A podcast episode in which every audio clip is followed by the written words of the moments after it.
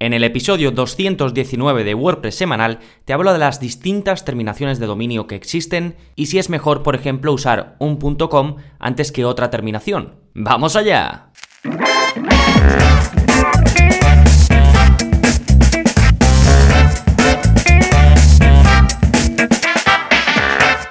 Hola, hola, soy Gonzalo de gonzalonavarro.es y bienvenidos a WordPress Semanal, el podcast en el que aprendes WordPress de principio a fin, porque ya lo sabes, no hay mejor inversión que la de aprender a crear y gestionar tus propias webs con WordPress. Y hoy te voy a hablar de un tema que me parece interesante y que he escuchado, mm, yo escucho un podcast que me gusta mucho que se llama Syntax FM, es pues un poco de desarrollo front-end, hablan de CSS, de JavaScript y, y todo esto, y han hablado en varios episodios de los dominios y tienen uno muy chulo en el que hacen una especie de juego para adivinar de qué países son eh, determinadas terminaciones de dominio. Y bueno, y en general me parece un tema interesante y que genera un poquito de confusión porque hay muchas terminaciones de dominio distintas. Entonces, voy a aprovechar em, este episodio, os voy a explicar qué terminaciones de dominio hay, qué son exactamente, por qué se usan, por qué hay nuevas, que ya no son tan nuevas, pero bueno, van sacando también otras. Y también aprovecharé y os daré pues un poquito unos consejos, ideas sobre cómo podéis elegir vuestro,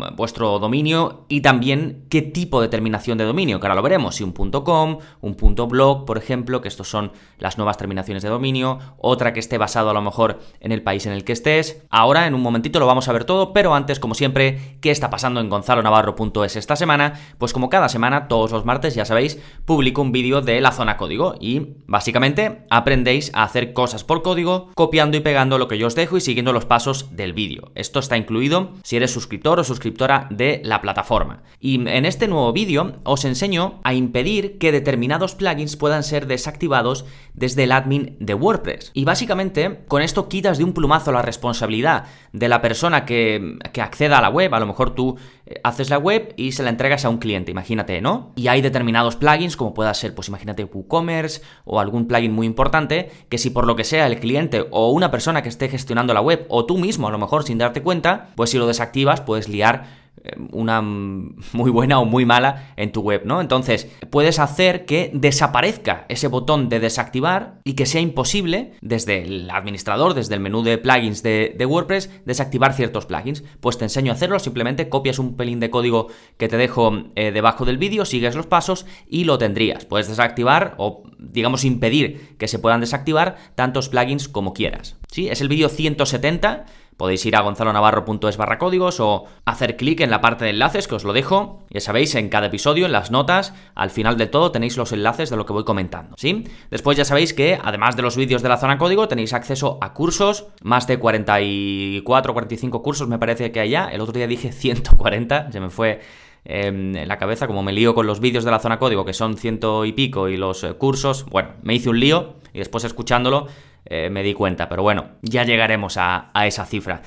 Em, en cualquier caso, el curso que estamos viendo este mes es el curso de mantenimiento y gestión de webs con WordPress. Está pensado para si quieres tú mismo, tú misma llevar el mantenimiento de tu web o si quieres llevar el mantenimiento de varias webs. Por ejemplo, si quieres dedicarte a ello y quieres ofrecerlo como servicio, pues en este curso te explico cómo lo hago yo. Sí, también el enlace lo tenéis, como digo, en la parte de enlaces. Este es el episodio 219 del podcast, así que podéis ir a gonzalonavarro.es barra 219 y como digo, en la parte de, del final de los enlaces tenéis todo lo que voy comentando. Por cierto, os voy a dejar enlazado un episodio en el que os explico 12 consejos para elegir tu, dominio, tu nombre de dominio. ¿De acuerdo? Que va muy relacionado con este episodio, por si os interesa este tema, em, os lo dejo ahí. ¿Sí? Fantástico. Esas son las novedades y los enlaces. Y antes de empezar con el tema central, vamos con el plugin de la semana que te va a permitir utilizar shortcodes para mostrar u ocultar contenido en función de fechas y horas determinadas. El plugin se llama Shortcodes to Show or Hide Content.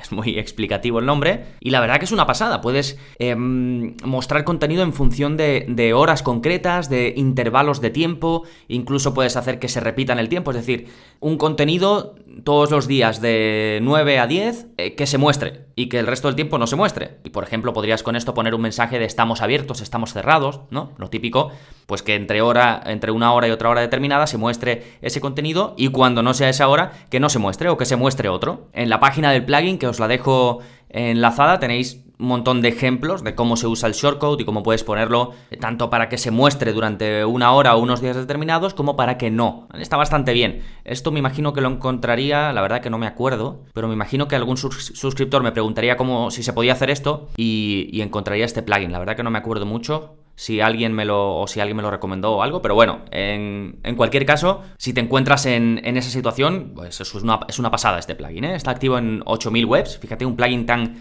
concreto que hace una cosa tan específica y está activo en bastantes webs, ¿eh? Así que echadle un vistazo, eh, Show Hide Content at Set Time, ese es el nombre realmente del plugin, lo que pasa que luego la URL es lo que os he dicho antes, shortcodes to show or hide content. Sí, recuerda, gonzalonavarro.es barra 219 y ahí tienes el enlace a este y el resto de recursos. Y ahora ya sí, nos vamos con el tema central. ¿Importa elegir una terminación de dominio u otra? Bien, antes que nada, ¿Qué es esto de las terminaciones de dominio? Pues no es más que la parte final del dominio. Es decir, si en mi web, por ejemplo, gonzalonavarro.es, la terminación del dominio, pues es la parte que termina el dominio. En este caso, .es. Tienes .com, .net, .blog, .academy, .yoga, Ahora hay un montón así, un poquito más extrañas. Tenemos por países, .uk, incluso por, por regiones, o por zonas geográficas concretas, .ue, .cat, .io, que está muy de moda, ahora hablaremos eh, de ello, ¿de acuerdo? Simplemente es eso.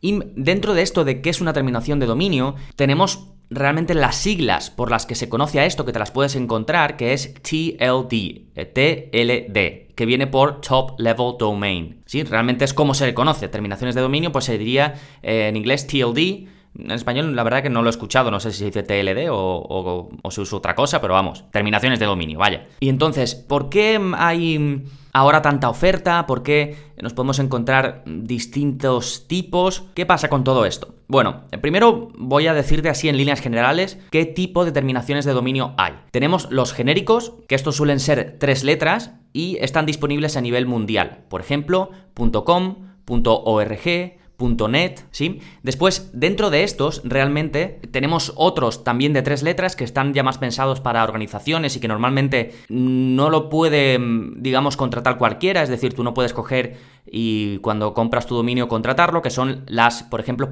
.edu o .gov, que están pensados pues edu para la formación de educación, education, y gov para los gobiernos, ¿sí? G-O-V. Y como digo, pues esta lo normal es que no puedas eh, contratarlo, que cualquier persona no pueda contratarlo, sino que tenga que demostrar pues que es una organización, por ejemplo, educativa o gubernamental, ¿sí? Pero sin embargo, los otros, pues los .com, los .net, que son los más típicos, ¿no? Son, em, digamos, eh, terminaciones de dominio lo que se conoce como genéricas, pues esas sí están disponibles. Y luego tenemos las que son geográficas y representan pues a un país. Por ejemplo, .es es España o .io, que se utiliza mucho en las empresas eh, tecnológicas, realmente es de un país. Voy a buscarlo porque se me ha olvidado ahora mismo cuál era, pero os voy a dejar un enlace a una página donde puedes encontrar em, la terminación de dominio de cualquier país. Y .io es British Indian Ocean Territory. O sea que imagínate, imagino que eso de Indian Ocean será Océano Índico. Pero bueno, como ves, esto va por, por territorio y el punto .io es, es para eso. Aquí hay, pues aquí por orden alfabético estoy viendo Afganistán.af, AF, Albania.al, Andorra, tenemos .ad, Angola.ao, básicamente mm, cada país lo tiene, ¿no? Lo que pasa es que mucha gente los utiliza, pues, o que se ponen de moda, como el punto .io, o que pega, por ejemplo, recomendé hace tiempo una página para mm, quitar el fondo de las imágenes de forma automática. Y si recordáis, o si no, pues os lo digo, era remove, eliminar, punto bg. Y bg realmente, voy a buscarlo, BG es de Bulgaria, es la terminación de Bulgaria, pero ellos lo utilizan para que sea como background, como fondo, ¿no? La abreviatura de background en inglés podría ser BG de fondo. Entonces, remove.bg, remove background, eliminar fondo. Y juegan un poco con la terminación de dominio para que tenga pues sentido y darle un poquito de juego. Pero realmente el dominio está pensado para la gente que tiene webs para un público de Bulgaria, ¿de acuerdo? Pero como ves se utiliza pues en otros contextos, ¿sí? Bueno, me he liado un poco con esto de los geográficos porque me parecen los más interesantes. Y luego tenemos los nuevos genéricos, que son terminaciones de dominio que han tenido que salir porque ya básicamente era muy, muy, muy difícil encontrar un buen dominio con el típico .com, con el típico .net. Ya, pues si querías un dominio cortito de una o dos palabras, pues era muy, muy, muy difícil, ¿no? A lo mejor en, tu, en el de país sí podías encontrarlo, por ejemplo en el caso de .es, pero a nivel, digamos, general o genérico, que es como se llaman, pues es más difícil. Y entonces empezaron a salir dominios que realmente lo podías solicitar. Podrías decir, em, propongo que salga el dominio tal. Se lo pedías a la ICANN, que es el, una organización sin ánimo de lucro, que es la que se encarga de organizar y gestionar todo esto de los dominios y de permitir que salgan unos, unas terminaciones y otras terminaciones y demás, ¿no? Pues como se estaban acabando las posibilidades para los genéricos, empezaron a salir eh, terminaciones como esta, por ejemplo, .academy, .hotel, .yoga, .tech, .design, .restaurant, es decir, restaurante, .pizza, .tenis, .coffee, hay un montón de este tipo,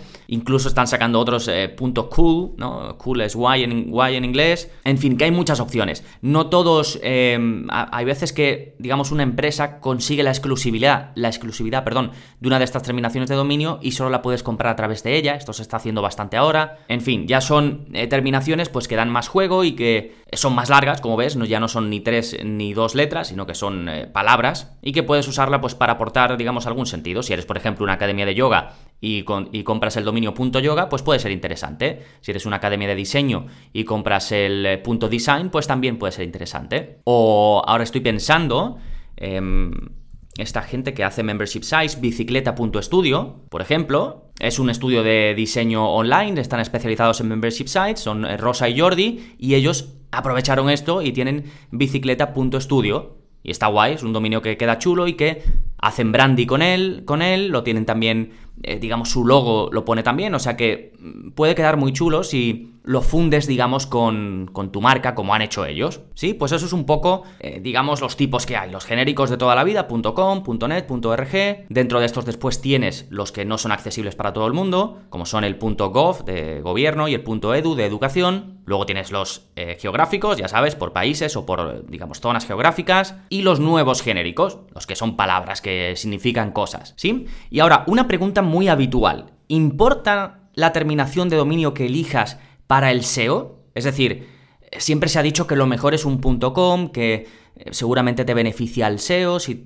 te estás dirigiendo, digamos, a, todo el mundo. A ver, no está claro, yo realmente te diría que no, yo pienso que no, ¿de acuerdo? Lo que sí es cierto que la gente está acostumbrada a los .com. Ya cada vez menos, porque ya cada vez está más extendido utilizar otras terminaciones de dominio, pero al final a la que está acostumbrado casi todo el mundo es el .com. Lo que pasa que es muy muy difícil encontrar ya un .com libre de pues una palabra, dos palabras, incluso tu propio nombre. La gente eh, además coge los nombres para que después revendértelos más caros, porque esa es otra también Em, hay ahí un mercado de revender dominios, hay gente que se dedica a comprarlos, luego los revende y demás. Entonces todo esto hace muy difícil encontrar un .com en condiciones que esté libre. Y ahí entra, pues esta, la gracia de las nuevas terminaciones, que ahí ya sí, puedes coger un nombre cortito. Fíjate lo que te he comentado antes de bicicleta. Bicicleta, una palabra común, muy fácil de recordar, pero claro, bicicleta.com, pues cualquiera coge eso. Sin embargo, bicicleta.studio, pues sí, ¿no? Y ese tipo de cosas se puede hacer con este tipo de dominio. También se puede hacer todavía eh, con terminaciones de país, con punto .es suele haber también todavía bastantes libres. Y luego, algunas terminaciones se hacen populares en determinados sectores, por ejemplo, el punto .io que te, que te comentaba, el punto .tech, ¿no? De tecnología todo esto, sobre todo en el sector un poco que, nosotros nos movemos, ¿no? Así de, pues de páginas web, de mm, agencias, de tecnologías en general y esto, pues son muy populares. Y esto también, claro, luego hacen que suba de precio y que también se acaben terminando los buenos. Pero eh, siempre hay oportunidades, muchas más, aquí en este sentido. Así que puede ser una buena idea empezar a explorar estas otras eh, terminaciones de dominio. Sí, que además mm, verás que cada vez se van a usar más, es una tendencia que eh, va en aumento, pues tanto terminaciones geográficas, aunque no te dirijas a, ese país, como los nuevos genéricos que te comentaba. ¿Vale? Entonces, habiendo visto todo esto, ¿qué ideas podemos mm, coger, podemos aprovechar para encontrar dominios buenos? Bueno, puedes buscar algún, o usar, perdón, algún buscador de dominios que realmente hoy casi todos los que puedes poner, eh, encontrar dominios en Google, ¿no? Y casi todos los que te salen, tú pones una, dos palabras y te dan todas las opciones que hay. Te ponen pues las opciones con el punto .es, con el punto .com, te dan sugerencias si lo que tú quieres no está. Entonces podrías coger y poner tu nombre, por ejemplo, tu nombre de marca o tu nombre personal o podrías poner eh, un nombre relacionado con lo que haces, ¿de acuerdo? Esto me refiero si, no tienes clara la idea del dominio. Si lo tienes claro, pues nada, eh, lo buscas y en la terminación que esté disponible, pues ya te planteas si te interesa o no te interesa. Pero si estás como probando, pues, cogiendo ideas, eh, lo podrías hacer así, como yo te digo, con el buscador de dominio. Y, probar palabras con pocas sílabas, a ver qué te ofrecen. A lo mejor eh, pruebas una palabrita así eh, corta o un par de palabras cortas y encuentras una terminación que pega muy bien, ¿no? Que te sugiere pues el punto io o, cualquier otro y que, y que casa muy bien. Y de esa forma estarías jugando con la palabra que pones y las terminaciones que te van ofreciendo, como digo, estos buscadores. Y luego en general, yo te diría que seas claro, o sea, que el dominio que encuentres sea lo más claro posible que no genere dudas de si es con B, es con V, de si tiene una H intercalada, lo que sea, salvo que sea tu nombre, tu marca o algo así. Si es conciso, mucho mejor, si es inconfundible, lo que te digo, que la gente no tenga muy claro si se escribe de una forma u otra, y ya si es corto, pues ya ni te digo, fantástico, ¿de acuerdo? A ver, esto sería lo ideal, al final, pues bueno, la gente lo que hace también es buscar en Google, ¿cómo se llamaba esta marca? Empezaba por Gonzalo y terminaba por algo como Navarro, pues lo busca y ya pues sales, ¿no? Pero en general es un poco eso. Os voy a dejar el enlace a lo que te digo de que puedas eh, buscar por países las terminaciones, y luego os voy a dejar, porque haciendo un poquito de, de búsqueda para preparar este episodio, en la web de domain.com que se pueden ahí eh, contratar dominios, tienen un post que está muy bien, que explica todo esto que te he comentado yo de los distintos tipos de dominio que hay. Está en inglés, ¿eh? Pero bueno, yo lo he usado un poquito también de, como referencia, como digo, para este episodio y es muy completo. Básicamente vais a leer lo mismo que os acabo de contar yo, aunque bueno, está un poquito más detallado y con más ejemplos quizás de dominio y con más historia detrás de por qué eh, se lanzan los, dominios eh, nuevos y cómo funciona la ICANN y cómo puedes solicitar Em, una terminación de dominio nueva y está interesante, así que voy a aprovechar ahora mismo para ponerlo en las notas del episodio antes que se me olvide. Y por cierto, ah, y si queréis escuchar lo que os he comentado un poco me dio la idea hace tiempo ya de, publicar este episodio. El podcast se llama, que os, comenté al principio, se llama Syntax FM, eh, lo tenéis en todas las plataformas de podcast, de podcast. también tienen ellos eh, una web, syntax.fm, está en inglés, eso sí, pero os interesa el tema eso de de diseño frontend y tal, pues a, mí es uno de los que más me gusta. Diseño frontend no, perdón, desarrollo frontend, ¿eh? Sí, y por último recuerda, os dejo también el enlace al episodio 152 donde os explico cómo elegir los mejores nombres de dominio. Ahí os doy 12 consejos, entro mucho más en detalle que, digamos, para elegir con buena base tu propio dominio. Sí, con esto dejamos el episodio. Recuerda gonzalonavarro.es barra 219. Y si quieres ir más allá, si eres emprendedor, si eres creador de contenidos, si tienes tu propio negocio y quieres llevar la web del mismo o si quieres crear webs para otros, te invito a que te unas a la formación en gonzalonavarro.es barra cursos. Ahí tienes todo lo necesario para crear y gestionar páginas web con WordPress desde cero. También cómo hacerlas crecer, cosas relacionadas con el marketing, con la publicidad, como te he comentado al principio, vídeos avanzados por si quieres ir más allá y hacer cositas por código y por supuesto soporte conmigo personalizado. Todo ello en gonzalonavarro.es barra cursos. Nada más por este episodio, nos seguimos escuchando. Adiós.